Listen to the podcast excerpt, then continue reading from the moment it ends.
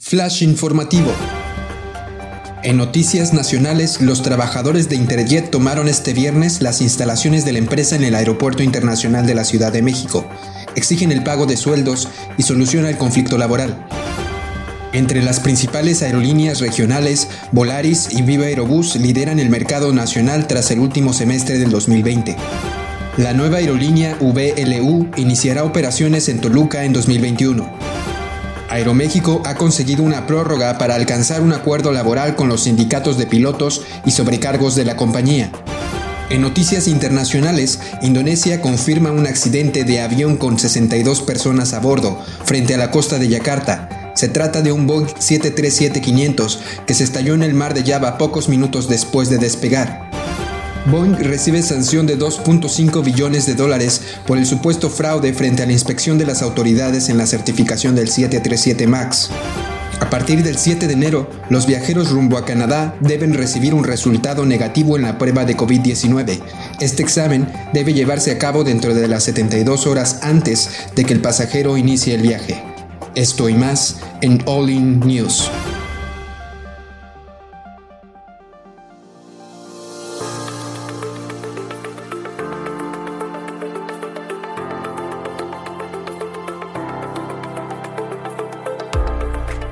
Estás escuchando All In News, el resumen semanal de noticias de aviación en español. Mantente informado en los temas más relevantes de la industria aeronáutica, nacional e internacional. Bienvenido y gracias por escucharnos. Hola amigos, ¿qué tal? Buen día. Gracias por acompañarnos a esta primera edición de All In News. En este programa vamos a estar participando eh, su servidor, Héctor Rodríguez, Cristian Montes, que también me acompaña. ¿Cómo estás, Cristian? Hola, hola, Héctor. Y este también nos va a estar acompañando Luis Lozano. ¿Cómo estás? ¿Qué tal, Héctor? Emocionado, emocionado por esta participación en, en el podcast. Oye, pues feliz año. La verdad, eh, creo que tenemos expectativas altas para este año en relación a todo lo que se viene con, con All In Advisors. Y bueno, em, hoy vamos a leer algunas, algunas noticias eh, nacionales, internacionales, cosas que han estado pasando esta semana. Este, Cristian, eh, tú traes la primera nota, ¿no? Sí, Héctor. Bueno, pues hola a todos. Qué bueno que nos siguen escuchando desde su podcast de información aeronáutica de confianza. Y esta semana eh, el financiero, el periódico mexicano, propone o muestra eh, esta nota que habla de la huelga, que ya habíamos venido platicando, la huelga de Interjet, donde los empleados exigen el pago de los sueldos y solución al conflicto laboral.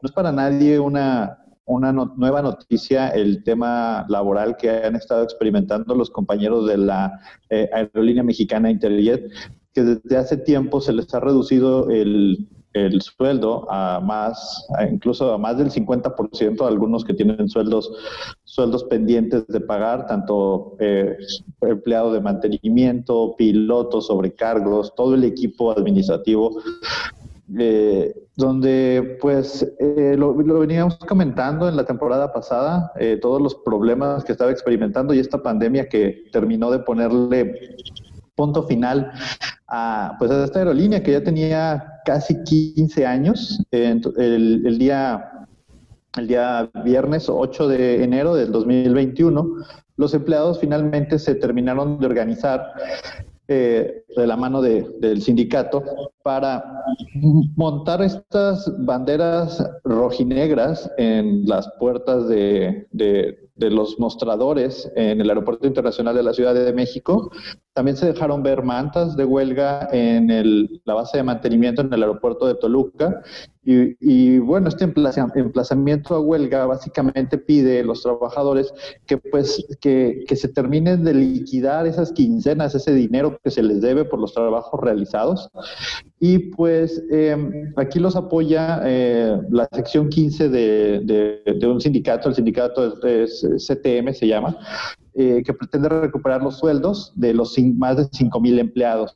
Los trabajadores eh, inician este, este movimiento eh, básicamente como comentábamos en la Ciudad de México.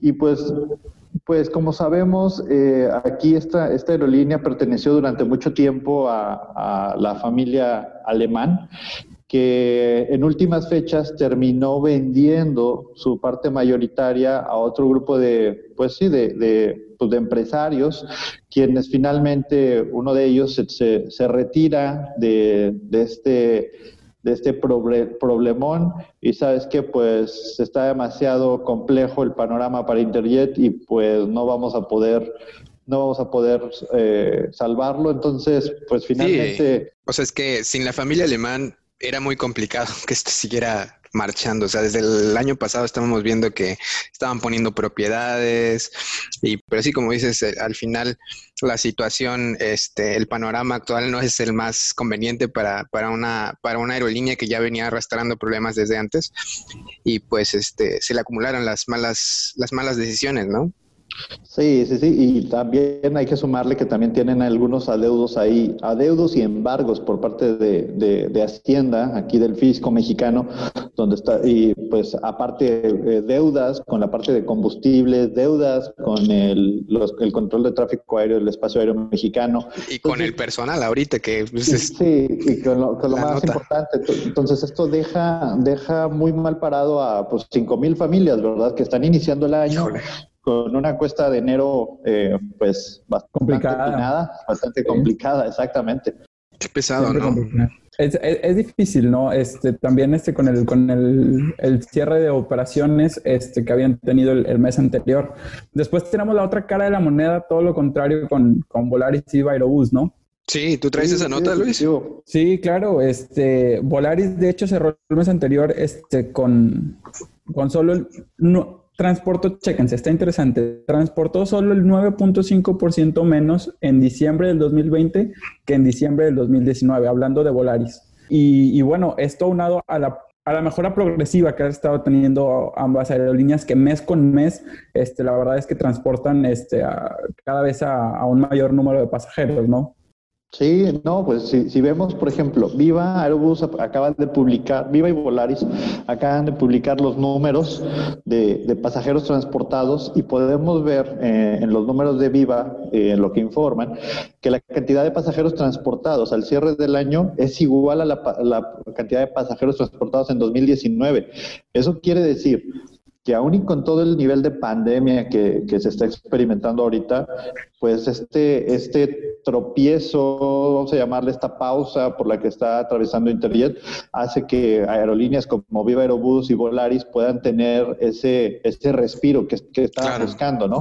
O sea, tal vez no han visto un beneficio porque se han mantenido, pero mantenerse bajo las circunstancias actuales es algo increíble, de verdad. O sea, y, y hablando de que, no sé, estamos operando aquí, quieren un 10% mundial. Bueno, ahorita ya se está restableciendo, ¿no? Un 30% tal vez actual. Sí, sí, ahorita. Sí, dependiendo de los países donde estemos hablando, pero sí, o sea, la, el, el, el, la, pues la, la, reapertura de los cielos es, es, es, es, pausada. Entonces, estas aerolíneas de bajo costo que operan en México, que tienen un, un mercado de nicho de, de, de pues, todo México, pues se ven no, no tan, o sea, sí estaban afectadas, pero pues la tormenta perfecta donde viene de este lado la caída de Interjet, donde pues hay pasajeros que de todos modos van a necesitar el servicio y que las únicas alternativas pues en, es un Aeroméxico, es un Viva Aerobús, es un, es un, es un este, Volaris, pues, pues a, pues a río revuelto ganancia de pescadores, ¿no? Podríamos decir. Claro. Y ahorita a nivel financiero, o sea, si ponemos eso en perspectiva, a nivel financiero, eso, ¿cómo crees que vaya a afectar al final eh, el crecimiento de estas aerolíneas? O sea, el que ellos no, no se vean afectados, que veas sus gráficas y 2021 no veas un pico para abajo. ¿Cómo va? Pues de, de, de, hecho, lo que comenta Héctor, la Universidad de Cataluña declaraba también este, que, que, aerolíneas como Interjet o, perdón, como Viva y Volaris se vieron menos afectadas por el mercado regional en el que operan. O sea, al ser vuelos locales mayoritariamente, este, hay que recordar que estos este, sufrieron de menos restricciones a lo largo de la pandemia. Las aerolíneas mayor afectadas obviamente eran las que dependían de vuelos intercontinentales o internacionales, vamos a dejarlo, ¿no? Tal vez como Aeroméxico. Es por eso que se complica la cosa, porque fueron los primeros, este, si mal no recuerdo, fueron los primeros vuelos en ser suspendidos. los vuelos internacionales. Es ahí donde, se ve el, el golpe hacia estas aerolíneas de, por así decirlo, de mayor costo. Claro. Y lo veníamos platicando hace mucho, de que, eh, eventualmente iba a haber como una, una, una especie de, de, que el grande iba a absorber al pequeño. O sea, eh, aerolíneas grandes que hacían vuelos eh, transatlánticos y de conexión, pues iban a empezar a, a, reforzarse y decir, bueno, pues vamos a mejor a crecer la marca y aerolíneas de bajo costo se iban a quedar como troncales para hacer las conexiones en, en corto, por decirle de algún de algún modo. Y las aerolíneas grandes, realmente platicábamos de esto hace como dos años, un British, un, Emirates, un, Qatar, eh, iban a ser esas grandes aerolíneas que iban a estar eh, eh, tratando de, absorber pequeñas, esas conexiones intercontinentales y que el mercado realmente, el mercado que iba a salir a flote, y esto lo dijimos hace como dos años, el mercado que iba a salir a flote era el mercado de las aerolíneas de bajo costo, con estas conexiones troncales que iban a estarle dando servicio de conexión, vamos a llamarle conexión de última milla a las aerolíneas intercontinentales. Entonces, creo que ahorita eh, el mercado va para allá. Y como dices, o sea, y no tiene, no, no, no está nada equivocada la nota va, a haber una recuperación. La recuperación más rápida va a ser la recuperación local. Países tan, con geografías tan grandes como México, pues son los más beneficiados. Por ejemplo, en Europa, vamos a hablar poquito más adelante, en Europa es un poquito más difícil porque simplemente ir un vuelo de una hora, pues ya estás brincando una o dos fronteras.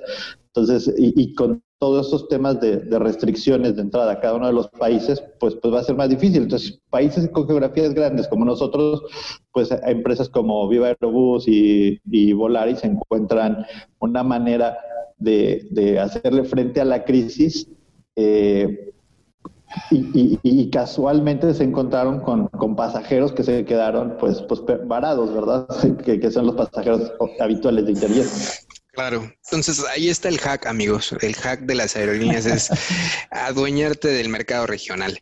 Y bueno, de la mano también traigo una nota eh, eh, de precisamente que, que apoya esto. Eh, el mercado regional mexicano también se ha visto pues beneficiado. Digamos que este 2021, a pesar de lo que podríamos decir de que la, la aviación está muy golpeada, a pesar de eso, hay aerolíneas nuevas. Y este 2021, eh, en el aeropuerto de Toluca, este, se está creando una aerolínea hermana de TUM, eh, esta eh, empresa de aerocarga, prácticamente como un DHL o bueno, hacía prácticamente logística y envíos, pretende abrir su, su propia aerolínea. Dice que se espera abrir el este año, en abril, si no me equivoco. que este año en abril, o sea, eh, inicialmente TUM carga eh, de pasajeros, o sea, primero vamos a platicar un poquito de qué es TUM, ¿no? Yo creo que, es algo, algo, un poco relevante. Eh, TUM es una empresa que se dedica originalmente a hacer movimientos de carga en el país que tienen pues bastante, bastante flota de, de camiones. Eh, y hacen pues, pues envíos para todos lados, ¿no? Entonces, en el año 2015 surge eh, MCS Holding Cargo Service Group, eh, que tiene como base el Aeropuerto Internacional de la Ciudad de México, con la finalidad de generar un servicio de carga aérea regulado, eh, aprovechando la red de logística que ya tenían estas compañías de, pues, con sus camiones, ¿verdad? Entonces, eh, pues empiezan a, tú tiene una, una relación muy estrecha con FedEx, entonces FedEx viene y pone algunas algunas eh, cuantas toneladas de carga en México y TUM hace lo que decíamos, esta última milla. Entonces va y, y lo mueve a algunos, algunos estados del mismo país donde, donde no llegaba FedEx. Entonces estos hacen esa distribución, lo mismo que hacen algunas otras cargueras. Entonces para el 2017, para el 2015 eh, inician con dos aeronaves, dos CRJ-100.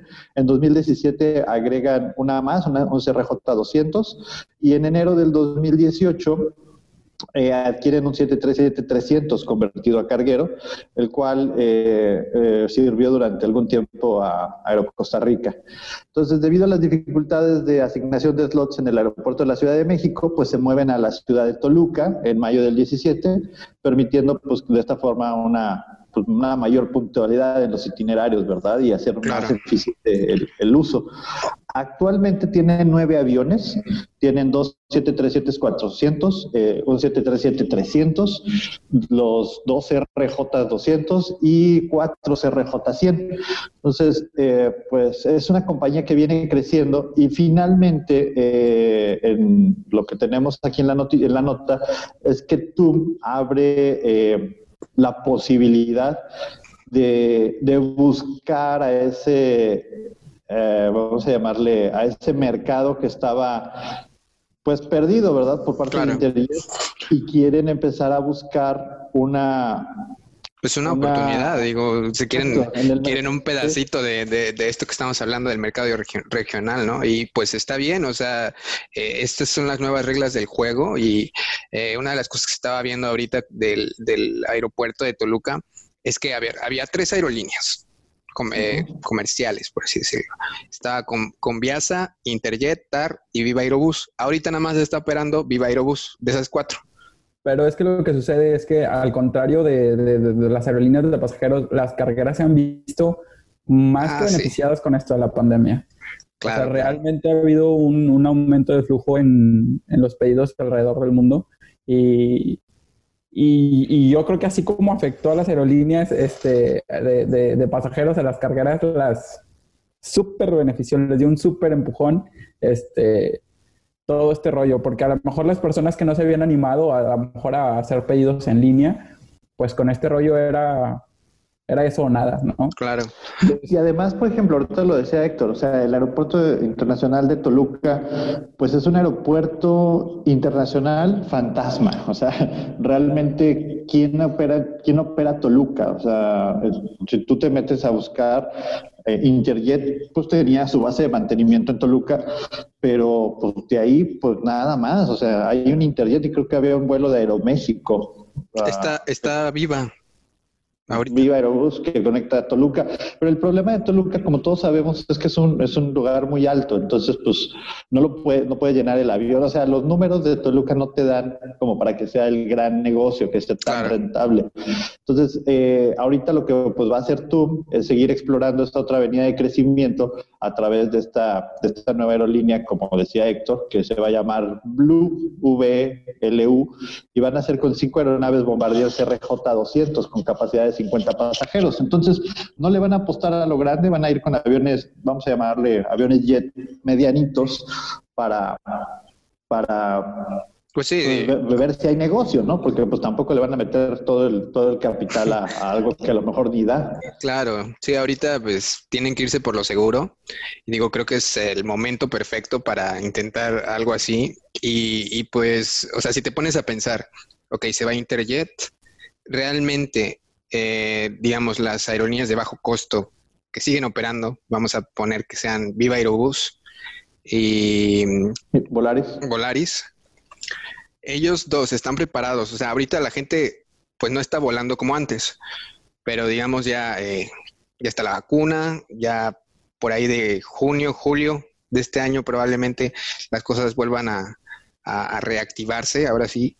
Eh, ellos dos estarían preparados para poder, este, digamos, quedarse con el, con el mercado de, Interjet? O sea, podrían, sí podrían con, los aviones que tienen ahorita y con las instalaciones y, digamos, este, eh, podrían quedarse con, con el negocio que tenía Interjet?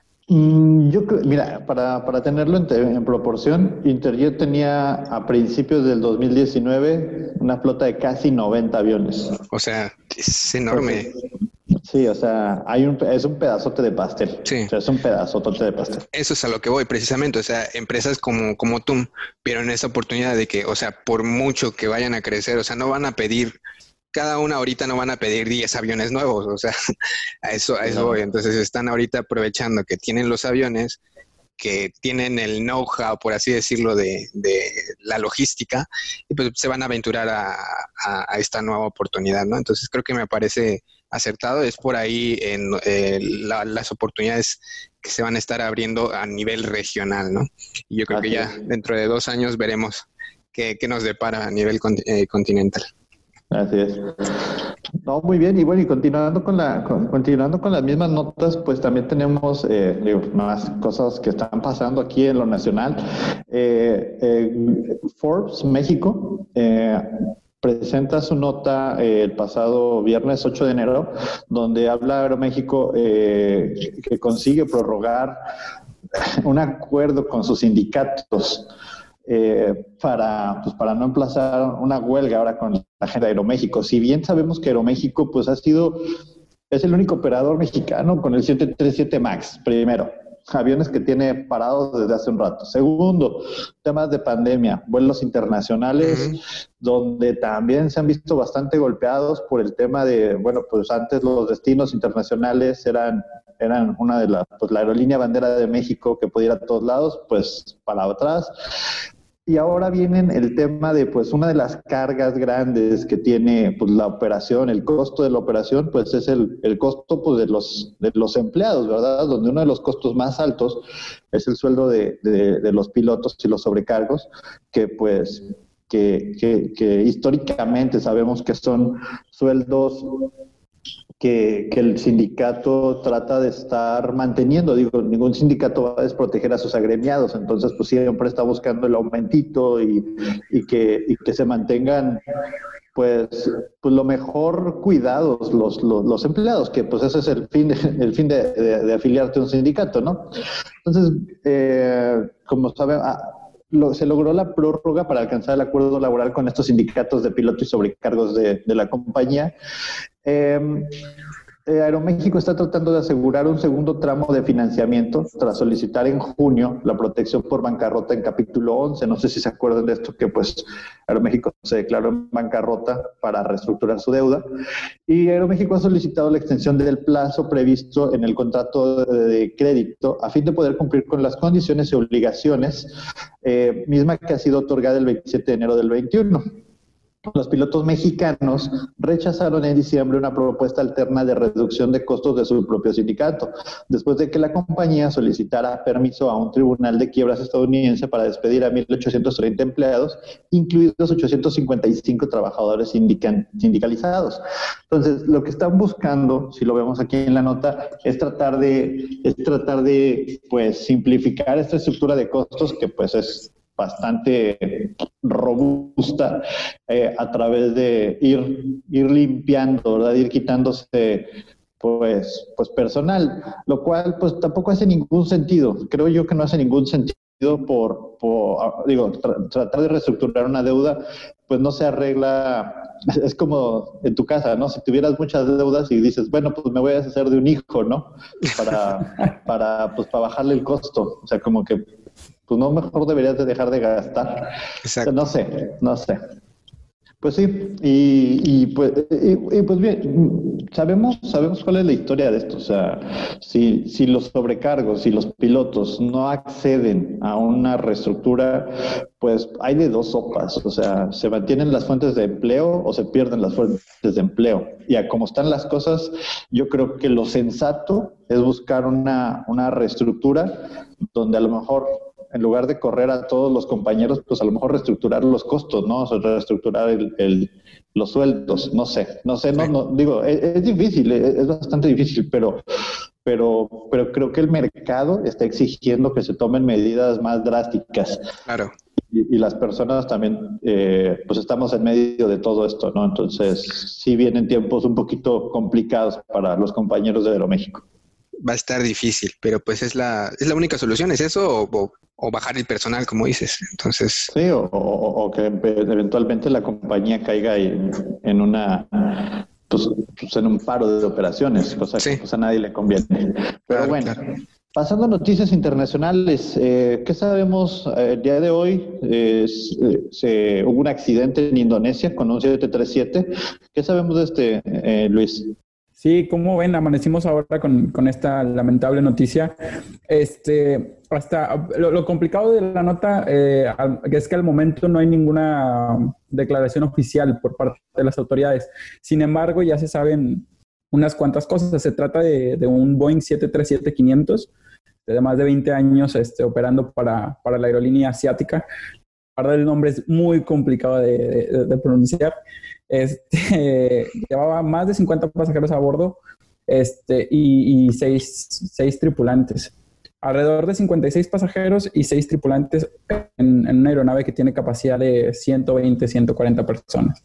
Era un vuelo local, este, se dirigía a una de las, a, a Borneo Occidental, una de las islas pertenecientes a Indonesia.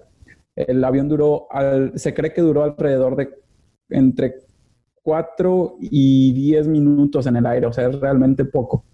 Alcanzó una altitud máxima de 10.000 de pies según los radares y, es lo que se sabe al momento. Sí, y aquí estamos hablando de, no estamos hablando de un, de un 737 MAX, o sea, estamos hablando es importante, de un... es importante que la gente sí, lo sí, es un 737-500 creo. 737-500. Ya. Con 27 años de antigüedad. Pero no lo han encontrado, ¿verdad? O sea, nada más perdieron. No, aquí lo interesante es que ya se empezaron a encontrar en las islas alrededor del lugar del accidente restos que pues se creen de la aeronave. La autoridad no lo ha corroborado. Este, no se ha dicho que oficialmente sí, sí, sí se tratan de los restos de, de este avión, pero pues es lo más probable, ¿no? Yo estoy entrando aquí en la página de la, de la aerolínea. Eh, como dijo Luis, es complejo eh, pronunciarlo. Creo que se llama Sriwijaya Air. Eh, no, sé cómo pronunciarlo. Y aquí, pues aún no hay noticias, aún no hay, no tiene, en la parte de news, no tienen, no tienen nada todavía. claro. Eh, es que hasta no, saber qué, pues tampoco es como que puedas dar un, mensaje ni nada, ¿no? O sea, te van a hacer preguntas en los medios y lo que sea, y si no tienes respuestas, pues no tiene caso. Sí, es correcto. Las labores de búsqueda también apenas comenzaban, o sea, no, no, todavía cabe la esperanza de, encontrar supervivientes, que, que, bueno, sabemos que es difícil, pero, pero las labores de búsqueda estaban iniciando apenas este el día de hoy. Sí, de hecho ya bajaron la parte de, de noticias eh, ahorita ya aparece como error 404 y pues no, pues ahorita no hay nada, ¿verdad? O sea, va a ser, digo, acaba de suceder, pero, pero sí es un, sí, sí, ya se, se, vuelve un problema en este, en este momento y pues esperemos los, pues, la información oficial, ¿no? Que, que va a ayudar a, a, tratar de entender un poco de qué, qué es lo que pasó, pero pues está confirmado, ¿no? La desaparición por ahora del avión eh, pues, pues ahí estamos. Sí, ahorita, ahorita que comentaban del Max, ¿cómo ven lo que pasó? Digo, cambiando, pasando a otras noticias, este, lo que pasó esta semana sobre la multa. Eh, ah, bueno. Yo, yo les traía esa nota, este, pues se está sancionando a Boeing por 2.5 billones de dólares porque se supone que estaban tratando de hacer un fraude eh, con la FAA, prácticamente pues tratando de ocultar información de los cambios que le han hecho al, al MCAS. Aquí lo interesante es que de cuenta que el Departamento de Justicia de Estados Unidos este, los, demanda por fraude, por ocultar información importante para la certificación de la aeronave. este, que bueno, ese era, un, tema ya conocido, eh, ya, ya, se había dado a conocer de manera oficial, pero hasta ahora es que, los acusan, por así decirlo, ante el Tribunal de Justicia de, haber ocultado esta información. Y bueno, lo interesante está en, que el mismo director ejecutivo este, reconoce este, el, el error de la compañía, ¿no? Según las palabras este, tal cual del, de David Calhoun, eh, mencionó ante este tema. Creo firmemente que firmar esta resolución es lo correcto que debemos hacer, un paso que reconoce apropiadamente cómo no cumplimos con nuestros valores y expectativas. Esta resolución es un recordatorio serio para todos nosotros de cuán crítica es nuestra obligación de transparencia con los reguladores y las consecuencias que nuestra empresa puede enfrentar si alguno de nosotros no cumple con esas expectativas. Mira, ya, ya sé qué fue lo que pasó. O sea, es que esto es un, algo que viene pasando desde el 2016. O sea, antes de que sucediera digamos, este, lo del accidente y todo lo que vivimos el año pasado, ¿no? Esto viene desde el 2016 y es eh, respecto a dos empleados, eh, se los voy a leer como, como dice la nota según el fabricante, dos de sus ex empleados no notificaron intencionalmente al grupo de evaluación de la FAA sobre los cambios de sistemas en el EMCAS, debido a que este grupo no contaba con la información necesaria sobre los cambios.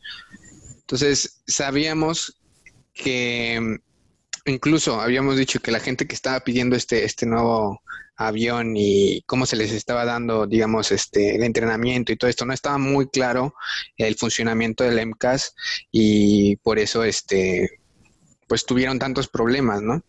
El error de estos dos expilotos fue ocultar dicha información y manipularla para engañar al grupo de evaluación de las aeronaves de la FAA. Entonces, es, es esto que están haciendo ahorita de la multa, es de lo que pasó desde el 2016, que ya sabíamos que había algunas cosas ahí medio grises. Y eso es precisamente, ahorita la nota es que ya está la multa, pero es algo que pasó desde el 2016. Ya está cuando se estaba haciendo la, cuando se estaba haciendo la, este, la evaluación, ¿no? De, de la certificación de, de, este sistema.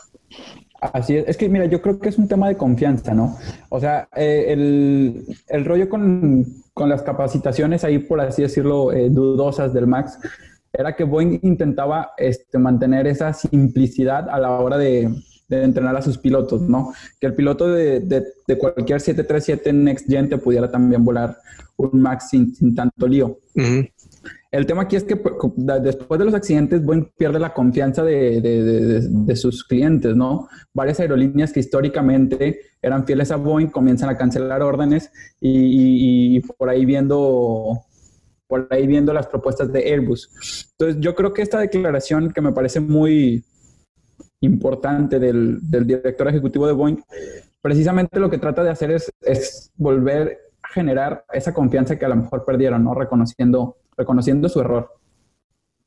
Mira, y aquí hay algo interesante, que también puede ser que todo esto que pasó del 2016 haya influido en que todo esto este, de los accidentes y de la mala información de los pilotos y la manera en la que se estaba haciendo el acercamiento con este nuevo sistema, este, dice que desde el 2016 estos dos pilotos, este, uno era jefe del 737 MAX y el otro se convertiría en piloto técnico jefe del 737 MAX. O sea, tenían eh, dentro de este programa del MAX tenían puestos importantes. Dice que descubrieron información sobre un cambio importante en el MCAS y ante esta práctica la FAA decidió eliminar toda la información sobre el MCAS de la versión final que fue publicada en 2017. O sea, en esa versión no había nada de información al respecto. Entonces, es precisamente por eso que se les está sancionando ahorita con 2.5 billones de dólares. 2.5 mil millones de dólares. millones,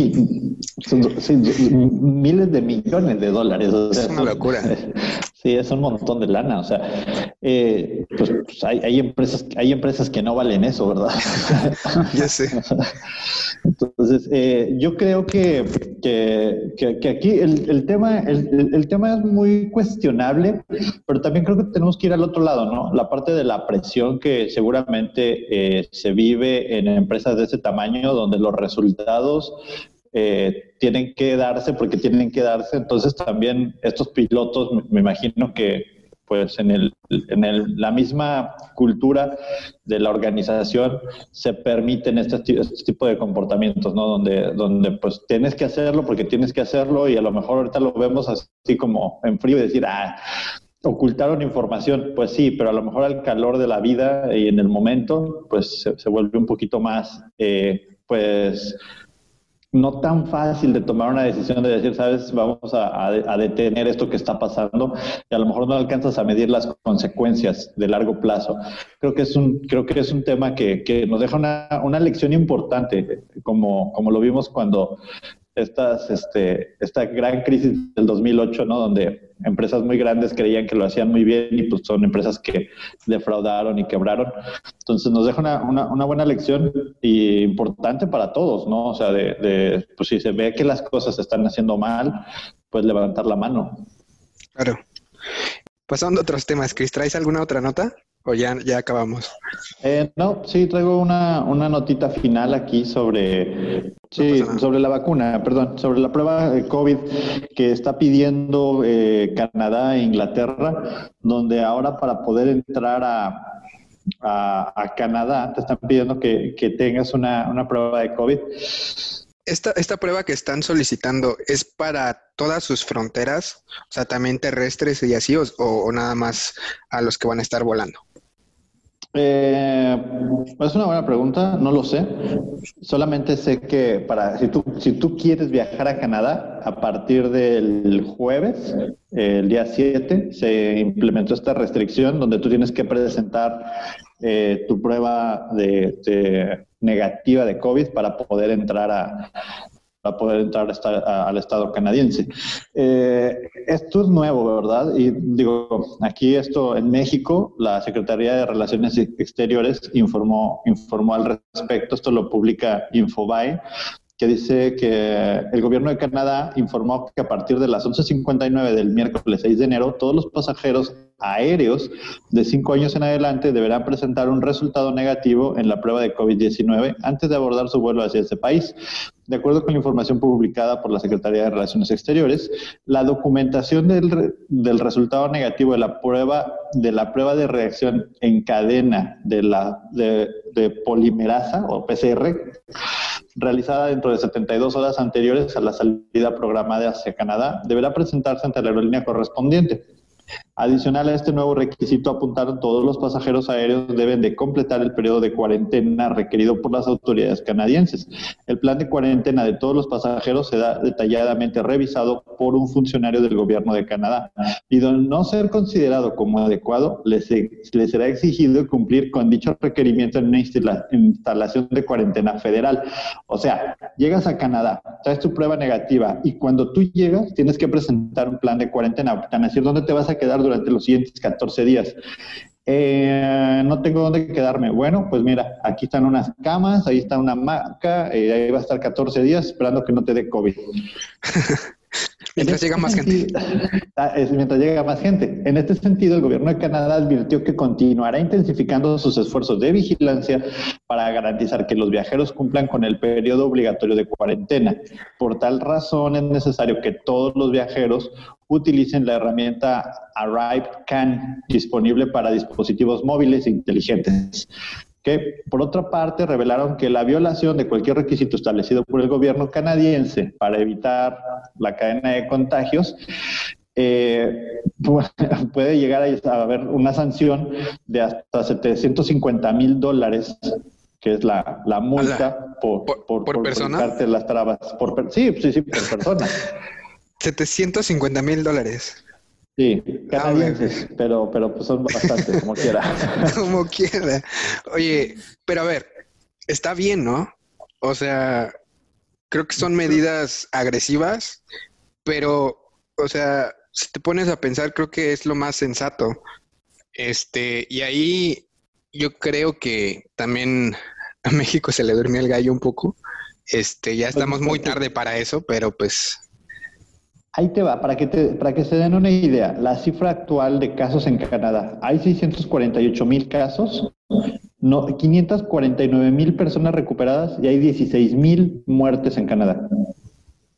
O sea, si comparamos este dato versus México, o sea, hay 1.5 millones de casos, hay 1.1 millones de personas recuperadas y 132 mil muertes. O sea, o sea, o sea Sí, o, sea, nos vamos 10 veces sus números y aquí no se están tomando ninguna medida, ¿no? Entonces, Exactamente. a mí me parece bien, sensato. No sé cuánto tiempo vayan a estar así, por lo menos yo creo que hasta marzo, seguramente. Por lo menos este mes y mitades de, de febrero. No sé pero... yo creo tendrá que ir desapareciendo poco a poco. Y también me parece una, una, medida acertada por parte del gobierno de Canadá. O sea, creo que a estas alturas, ya que, que, todos nos dimos cuenta de que esto, bueno, ya desde hace un tiempo nos dimos cuenta de que esto era serio y que iba para largo, no sé, o sea, cualquier medida que pueda sumar así sea poco, vale, o sea, ¿sí me explico? Sí. Sí, y de hecho hace tiempo se hablaba, ¿no? De, que, bueno, a lo mejor lo que vamos a necesitar tener es una especie de, pasaporte epidemiológico para ir a ciertos países, o sea, y, pues creo que, o sea, simplemente pongamos esto en la mente. Tú antes querías ir a, Canadá de viaje y juntabas para el boleto, ahora vas a tener que juntar también para tener pues la vacuna, ¿no? Y no solamente la vacuna, o sea, eh, el, lo que trato de decir es que el turismo de aventura ya no va a costar los 10 pesos que llegó a costar. Claro. O sea, el turismo de aventura es un, es un nicho de negocio que, que va a ser como mucho más exclusivo y las empresas que se dedican a esta parte de, de, vender eh, experiencias, porque eso es lo que se vende en el turismo de aventura, de vender experiencias de viaje y todo lo demás, van a tener que evolucionar a, a decir, bueno, pues este, pues necesitamos también incluirte estas tres, cuatro medidas precautorias para que el país a donde vas te reciba. Entonces, eh, digo, va a cambiar, y, pero yo creo que esto ya llegó para quedarse y creo que, creo que también tenemos como que terminar de, decir, bueno, pues ahora sí que es la vida y, no va a volver a ser diferente. Sí, o que en tu mismo pasaporte venga ahí, ¿no? Te sellen de que negativo. O no sé. sí. sí. O Código de barras. Rápidas, no sé, en el aeropuerto. En el pues aeropuerto tú llegas y... Es lo que estaban diciendo ahorita, ¿no? Si llegas, si no llegas con prueba, te tienes que quedar ahí, alguien te va a hacer la prueba y luego si sales negativo como quieras y no traes plan de, de aislamiento, tienes que quedar ahí también. Entonces, este, pues tomen precauciones. No, no, no, no, te van a hacer prueba. O sea, si tú no llegas con prueba, ni te van a abordar. Ah, o sea, desde el país, desde el país de origen no te abordan. No te abordan. Ok. Pues, pues sí, está bien. Está bien interesante, pero bueno, pues esas son todas las notas que traíamos, Héctor. Eh, Luis. Yo traigo, por último, eh, me gustaría cerrar este, este programa con una nota eh, rápida, una nota interesante eh, de algo que no sabían hace cinco minutos. Es la nota de la semana. Y dice, a ver, ¿qué rutas crean que ahorita, dentro de la pandemia, dentro de la situación, son las más ah, transitadas del mundo en este momento? Uy, Cancún, Monterrey Cancún, Monterrey, Cancún. Dime qué, dime qué es Monterrey Cancún, por favor. A ver, eh, dice que se empezaron a hacer eh, números, o sea, eh, prácticamente son regionales de, de, China, Japón, este, Indonesia y Arabia Saudita en número 9. Entonces, ahorita hay una, o sea, nos sacaste de onda porque hay una infinidad de vuelos este, internacionales suspendidos, cancelados, que son normalmente las rutas más transitadas. Ahora, eso está pasando en, en, Asia, ¿no? Digamos que el, top 10 eh, se, los, se, los, se los dicen en el número uno, eh, Corea del Sur, número dos, este, en Vietnam, número tres, Japón, número cuatro, China, cinco otra vez Japón, seis China otra vez, siete China, 8 Indonesia, 9 Arabia Saudita. Y hasta el último otra vez Japón.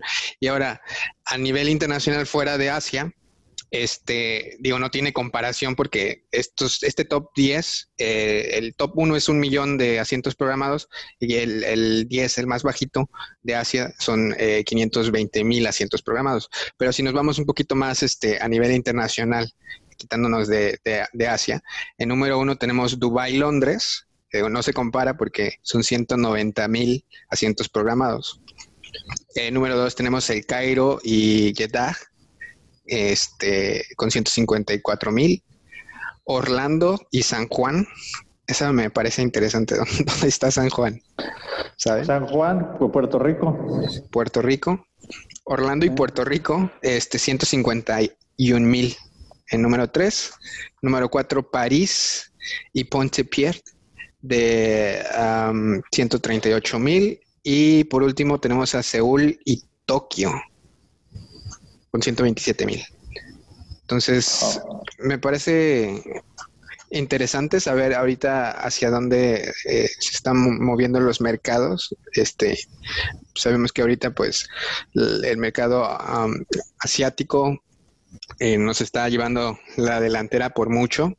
Este, eh, y a nivel, creo que macro y a nivel económico, van a, van a tener una ventaja muy grande, ¿no? Este, y son, yo creo que el, juego, este, y, muchas empresas como eh, Boeing y, empresas fabricantes este, se van a estar eh, también enfocando, yo creo que en estos mercados, ¿no? Que van a tener un empuje muy grande para estos próximos dos años. Claro. Sí, no, definitivamente. Y como vimos, o sea, Asia es un mercado que aparentemente, por lo que estamos viendo, tiene una acelerada recuperación versus el resto del mundo, ¿no? O sea, como que también el tema de, de, vivir con, ya, veíamos hace muchos años a la gente en los aeropuertos, gente asiática con cubrebocas y decíamos, bueno, ¿y estos qué les pasa? ¿Para qué el cubrebocas? Sí. a lo mejor estaban adelantados a su tiempo, ¿no? Bastante. O sea, yo me acuerdo que a ver, ¿cuándo empezó esto? ¿En uh, enero del año pasado? Es que es la cuestión. Ellos lo empezaron a dar de cuenta que en diciembre del 2019. En diciembre del 2019 ellos tenían los primeros casos cuando, por ejemplo, con nosotros en México llegó hasta marzo del 2020. Entonces sí nos llevan unos cuantos meses de ventaja. Pero yo me acuerdo haber visto desde principios de 2019, o sea, todavía cuando no sabíamos la existencia de esto, yo veía personas con cubrebocas de moda. O sea, ahorita ya está llegando acá países latinoamericanos de que tu, cubrebocas de Gucci, de ah, ya, ya, ya, pero allá ya, era, era muy común, o sea, y, siempre ha sido así, supongo que por la cantidad de, gente en Tokio y en ciudades tan grandes, este, pues ya era muy común eh, que tú trajeras tu, tu cubrebocas como parte de tu, de tu outfit, ¿no? De tu, de, de, la manera en, que la, en la que se visten. Estaban muy adelantados. Pero, claro. Pero bueno, pues esas son todas las notas que traemos para el día de hoy. Este, esperamos que les haya gustado, este, eh, que les traiga buenos recuerdos, el que sigamos haciendo este tipo de notas. Déjenos sus comentarios. La verdad quisiéramos eh, también tener una sección en la, en la que pues, podamos interactuar con ustedes si tienen alguna duda con respecto a alguna noticia o algún caso que quieran que, que, eh, que le demos seguimiento. Si alguna de estas notas este, tú sabes que se nos pasó algún dato importante o, ya está actualizada la información, haznosla llegar y con mucho gusto, este, pues queremos, queremos escucharte, ¿no? Eh, dejamos nuestras redes sociales.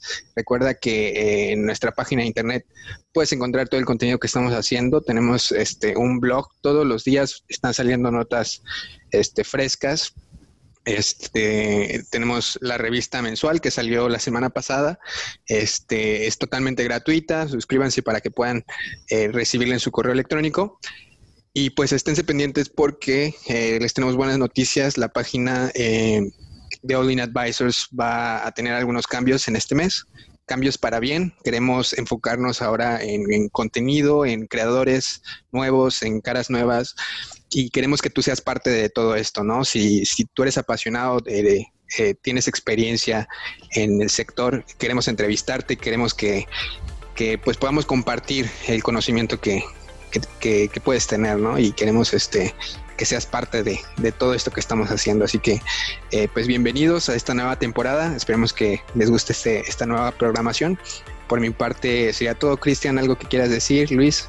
Pues nada, agradecerles a todos. Eh, nos vemos la próxima semana y que pasen un bonito día.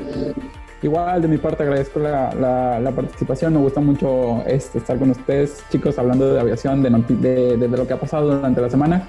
Este, y pues, pues nada más. Listo.